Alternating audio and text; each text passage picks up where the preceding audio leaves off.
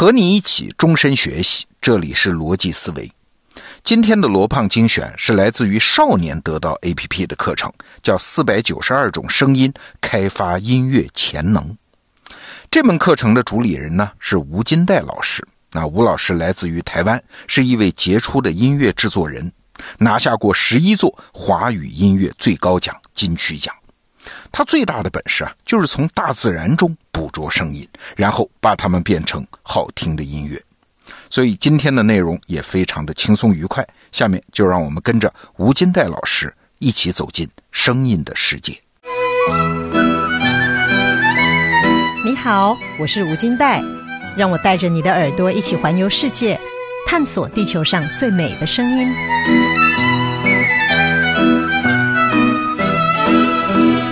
今天的课程啊，我要带着你在音乐里听风、听雨、听大地。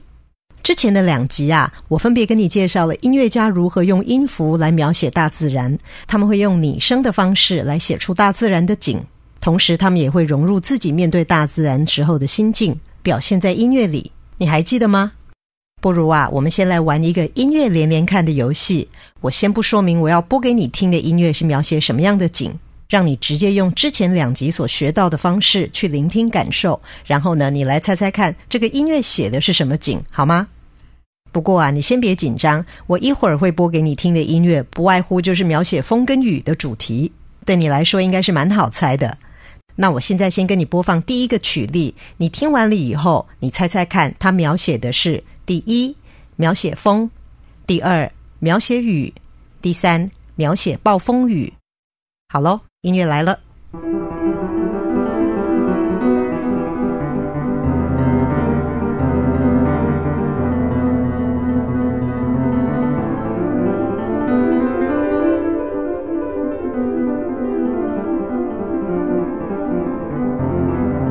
会不会觉得这首曲子听起来好像好多颗粒往下掉，对吧？一颗一颗的，所以这个曲子描写的就是雨的景致。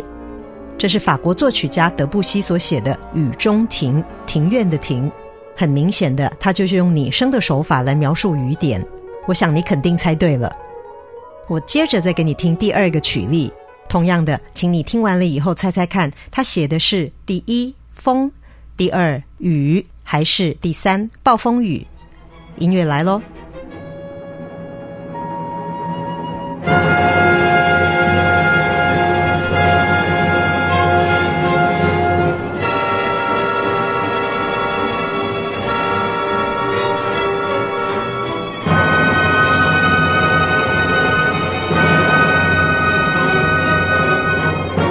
这首呢是贝多芬六号田园交响曲的第四乐章，贝多芬还亲自给他一个标题，就叫做《暴风雨》。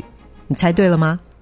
我猜呀，你刚刚听音乐的时候，肯定是毫无悬念的，立马猜出答案了。我给你听听看呐，这段音乐跟实际上的暴风雨相似度有多高，好吗？你看哦，先是雨点跟风声，然后接了个大雷劈。这音乐写的简直就是跟这个暴风雨一模一样的场景。首先呢，你会听到长笛呀、大小提琴一起演奏，营造出一种暴风的感觉。同时啊，打击乐也咚咚咚咚咚的模拟出雨点的声音，营造出一种暴风雨的场景。我让你再听一次音乐，感受一下哦。是不是长笛跟弦乐还有鼓点所营造出来的暴风雨呢？接着要打雷喽。这里，这是音乐大师贝多芬用非常写实的拟声手法所描述的暴风雨。好啦，我接下来要让你再听一段音乐，你再猜猜看，这段音乐描写的是风、是雨还是暴风雨？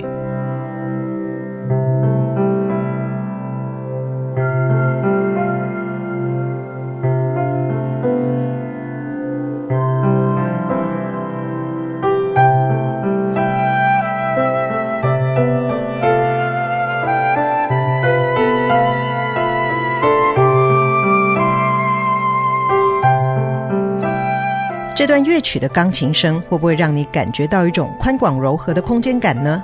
而长笛这个吹管乐器会不会带给你一种风吹草动、轻盈的气流感呢？没错，你又猜对了。这段乐曲描写的就是风的景色。这是我几年前所写的曲子，叫做《风的颜色》。那是一个春天的午后，我在一个小山坡上录音，看到阳光下漂浮着很多毛毛的种子，叫做蒲公英。山坡上开满了各种颜色的小野花，还有满山遍野的黄色小粉蝶在野花上采蜜。虽然说风是没有颜色的，但是在那一天，我仿佛看见了风的颜色，于是我就写下了这首曲子。所以呢，这首曲子就是一种音乐描述的手法，就像你平时写作文一样，你是用文字来表达，而我是用音乐，我用音乐来描写风，同时也表达了我当时的心境。不知道你是不是三题全部答对了呢？那么在刚刚的这首《风的颜色》里，你可能听到了一种宽广的空间感。那我是在乐曲里做了哪一些事，让你感受到这种宽广的空间画面呢？其实啊，很简单，我只要把横向的音符跟纵向的音符都减少一点，空间就出来了。什么叫横向的音符？什么又叫纵向的音符呢？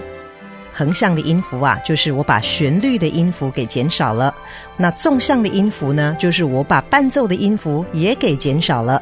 比如说啊，我接下来要给你听两段曲例，其实是同一首歌曲，但是呢，第一个版本旋律跟伴奏的音符比较多，第二个版本呢，旋律跟伴奏的音符就相对少。你听听看有什么不同的感觉哦。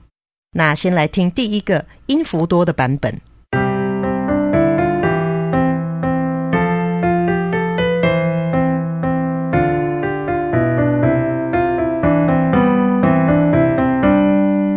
接下来是音符少的版本。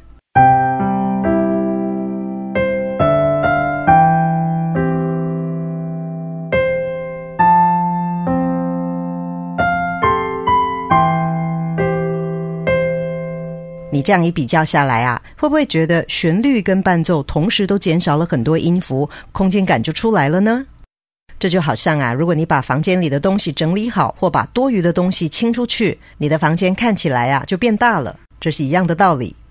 好了，现在你已经知道如何在音乐里面看到广阔的大地。我接着就来给你听一小段美国作曲家所描绘的山区的春光。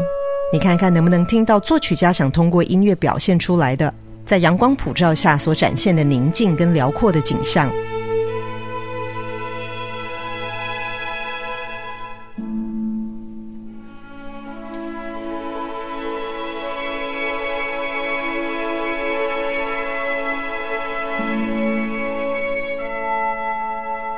感觉好像看到阳光洒落大片土地的辽阔感，对吧？这首曲子是美国近代最有代表性的作曲家科普兰所创作的《阿帕拉契之春》。那么，阿帕拉契山脉呢，是美国东部非常重要的一个山脉，它从南到北啊，纵贯了美国东部的十三州。美国早期有很多从欧洲来的移民呐，就是在这个阿帕拉契山脉建立了他们最早的家园。讲到《阿帕拉契之春》这首曲子啊，你除了要知道作曲家科普兰之外，你还得认识另外一个人，那就是二十世纪非常有名的现代芭蕾舞编曲家玛莎·格兰姆。为什么要认识他嘞？因为啊，这首曲子就是科普兰为《阿帕拉契之春》这个芭蕾舞剧所写的曲子。那这个芭蕾舞剧就是玛莎·格兰姆创作的，也可以说这个经典作品是他们两个人的共同创作了。描写的就是早期的移民在阿帕拉契山开垦荒地、建造家园的生活。这些欧洲来的移民呐，很多都是清教徒，也就是生活非常简朴而严谨的基督徒。所以呢，作曲家科普兰呐，在这首乐曲里就引用了一首圣诗，它的旋律是这样的。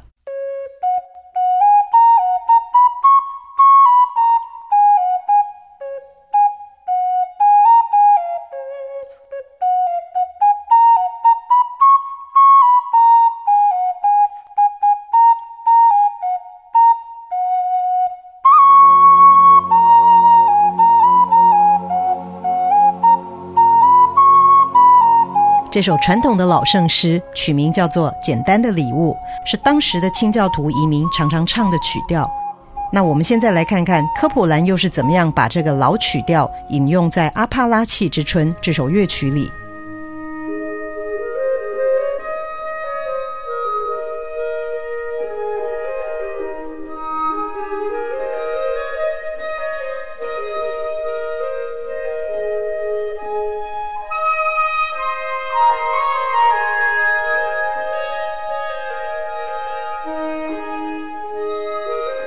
像科普兰这种呃引用传统歌曲来创编成一首新乐曲的手法，我把它叫做老调新唱。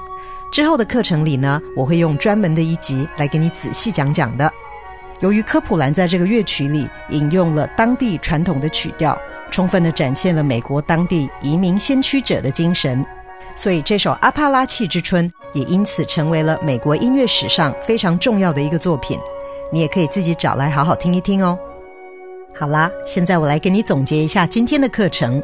第一，我们运用了之前所提过的拟声法跟写意的手法来听雨听风，而且呢，今天我们又知道了如何听出音乐里所描绘的大空间感。第二，今天呐，你认识了一个美国非常重要的作曲家，叫做科普兰，而且啊，从他所创作的芭蕾舞剧音乐《阿帕拉契之春》，我带你看到了老民谣的价值。也让你知道了一些虽然古老但是很经典的旋律是怎么样在一些天才作曲家的手里重新焕发光彩的。最后啊，我想请你再跟我分享一首曲子，在这个曲子里，你可能听过风，或听到雨，或听到了广阔的大地，是什么曲子呢？我等你留言来跟我分享。也欢迎你把这节课分享给喜欢听风、听雨，或者是对美国本土音乐感兴趣的朋友。只要点击红包分享按钮，你就可以邀请二十个人免费收听了。我们下一次再见喽，拜拜。好，内容听完了，我是罗胖。中国的家长总是喜欢给孩子报个音乐培训班，学一门乐器，培养一个特长。但是实际上，你真想让孩子喜欢上音乐，会听才是基础。会听音乐比会演奏乐器那要重要多了。会感受音乐的魅力，这是家长能送给孩子的很好的一件一生的礼物。所以啊，吴金代老师这门课程就把重点放到了培养孩子的音乐感受力上。感受力提升了，孩子就打开了一个丰富多彩的世界。我把这门课程的课表附在了这期节目的文稿里，你看了如果觉得好，推荐你现在就下载少年得到 APP，订阅这门课程。好，逻辑思维。明天见。